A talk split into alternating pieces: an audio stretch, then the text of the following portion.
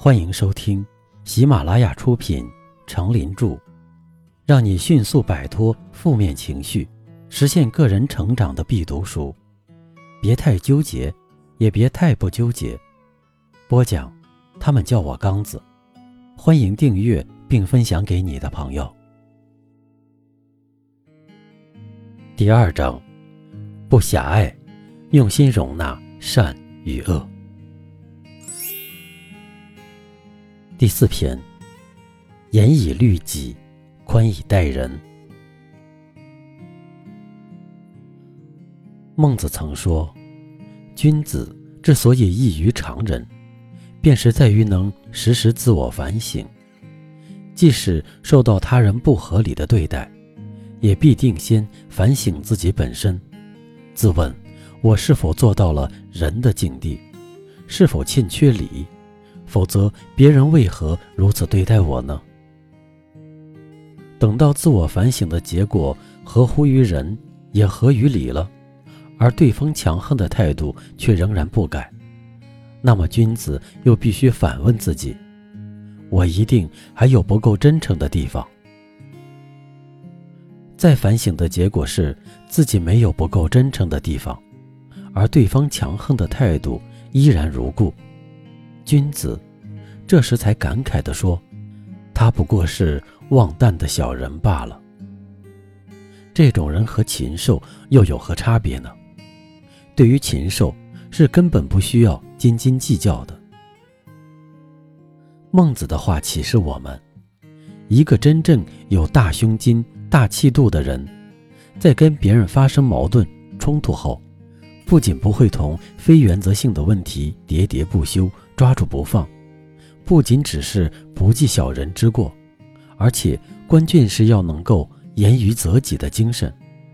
只有具备严于责己的态度，才能真正不计小人之过，真正做到谦让。从古到今，大至国家的君臣，小至个人私交，发生矛盾之后，如果双方都有责己的雅量，则任何矛盾都不难解决。如果只把眼睛盯着对方，只知道责备对方，不检讨自己，隔阂怨恨就会越积越深，以致矛盾激化。即使过失的责任在别人身上，或者主要在别人身上，在批评别人的时候，也要有见不贤而自省的气度，既责人又责己，先正己。后正人，这就是古人说“责人者必先自责，成人者必先自我”。专责己者，兼可成人之善；专责人者，是以长己之恶。责己就是从我做起，用实际行动和活的榜样去教育人、感化人，这样别人才会心悦诚服，批评教育才能起作用。如果指责人不责己，就会助长自己的错误。这种人自身不正，去批评教育别人，又有谁会信服呢？古今历史上具有人格感召力的人，都是严于律己的。诸葛亮为蜀之相国，善无威而不赏，恶无先而不贬，但行政虽峻而无怨者。这不仅因为他用心平而劝诫明，还因为他严于律己，以身作则。街亭之役，马谡违反诸葛亮的节度，举动失仪，使蜀军大败。诸葛亮既斩了马谡，又上书检讨自己，受任无方，用人不当的过失，自贬三级。宽容不会失去什么，相反。会真正得到很多东西，得到的不只是一个人，更会是得到人的心。要做到宽容，领导者首先要有宽广的心胸，善于求同存异，虚心听取各种不同的意见和建议，不要总是对一些细枝末节斤斤计较，更不要对一些陈年旧账念念不忘，因为。领导者的一言一行都可以成为属下在意的对象，日本松下公司的创始人松下幸之助，以其管理方法先进，被商界奉为神明。后藤青一原来是三洋公司的副董事长，由于非常慕名松下，于是离开三洋公司，投奔到松下的公司担任厂长。他本想大有作为，但没有想到的是，由于他的失误。一场大火把工厂烧成了一片废墟。后藤青一非常担心，因为不仅厂长的职务保不住，还很可能被迫追究刑事责任。他知道，平时松下是不会姑息部下的过错的，有时为了一点小错误也会发火。但这一次，让后藤青一感到意外的是，松下连问也不问。只在他的报告上批示了四个字：“好好干吧。”松下幸之助的做法看似不可理解，这样大的事故竟然不闻不问。其实这正是松下的过人之处。松下明白，后藤青一的错误已经住下，再深究也不能挽回公司的经济损失。另外，在犯小错误时，大多数人并不介意，所以需要严加管教；而犯了大错误，任何人都知道自省，还用你上司去批评吗？松下的做法深深地打动了下属的心。由于这次火灾发生后没有受到惩罚，后藤自然会心怀愧疚，对松下更加忠心效命，并以加倍的工作来回报松下的宽容。松下用自己的宽容换得了后藤青一的拥戴。宽容犹如春天，可使万物生长，成就一片阳春景象。宰相肚里能撑船，不计过失是宽容，不计前嫌是宽容，得失不久居于心亦是宽容。宽以待人的上司看似糊涂软弱。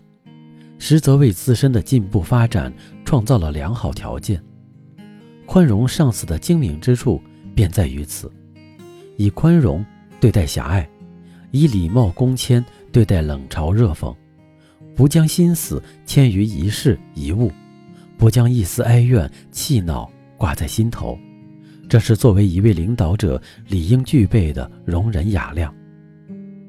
然而在日常生活中，有一种人，往往是择人则明，择己则昏；择人则严，择己则宽。对社会上的不良现象，可以批评指责，但不能身体力行，从自己做起。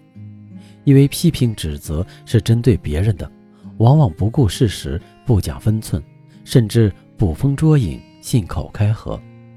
这种批评指责不仅影响真诚和谐的人际关系，还助长。言行不一、轻谈空议、惹是生非的不良风气。韩愈曾作《元会》一文，考虑当时士大夫阶层嫉贤妒能、毁谤他人的不良风气的思想根源。文章指出，古之君子，其责己也重以周，其待人也轻以曰；今之君子则不然，其责人也详。其待己也廉，这是对人对己的两种不同态度。一种是对自己的要求严格全面，对别人的要求宽厚简约；另一种对别人的要求很周详，对自己的要求则低而少。文章认为，为什么会有两种不同的态度，是由于对人对己要求的标准不同。古之君子。都是以舜和周公这样的贤能为标准，认为他们能做到的，自己也应该做到。因而对自己的要求就严格而周全，对别人则先看到他的优点和进步，取其一不究其二，既图其新不究其旧，唯恐损害别人为善的积极性。这样。对别人的要求自然就宽厚而简约了。今之君子则不然，他们以圣人的标准要求别人，举其一不计其十，究其咎，不图其心，唯恐别人有好名声。他们对自己的要求则比普通人还低，外以欺于人，内以欺于心，还没有取得一点进步就停止了。这样，他们责人周，责人廉，也就不奇怪了。文章进一步揭露了今之君子对人严、对己宽的思想根源在于“怎”与“忌”两个字。待者不能修，而忌者为人修。自己懒惰懈怠，不求进步，又嫉妒别人进步，因此事修而谤心，高而毁莫。谁能办成好事？谁有高尚的品德，就会受到他们的诽谤打击。韩愈对世态人情的剖析，可谓入木三分。今天，我们研读韩愈的圆诲，仍然可以获得一些有益的启示。首先，对人严、对己宽的问题仍然普遍存在，而问题的实质也是对人对己要求的标准不同。对别人马列主义。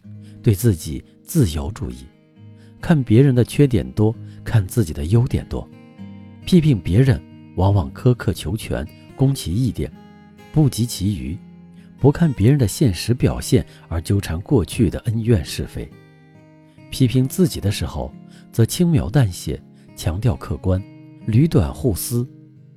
出现这种情况，也和待与忌不无关系。自己不求进步，不思进取。又害怕别人进步，获得成就和名声。应该去掉这种不健康的心理，改变这种不健康的风气，用高标准要求自己，严格检查自己思想上、工作上的缺点，同时以宽厚的态度对待别人的鼓励，支持别人从善向上的积极性。不纠结的智慧，宽容。之所以必要，一则因为宽容可以赢得下属的忠诚，保持其积极进取的心；二则因为宽容可以使自己不受一时得失的影响，保持对事情正确的判断；三则因为宽容可以建立企业内部融洽的关系。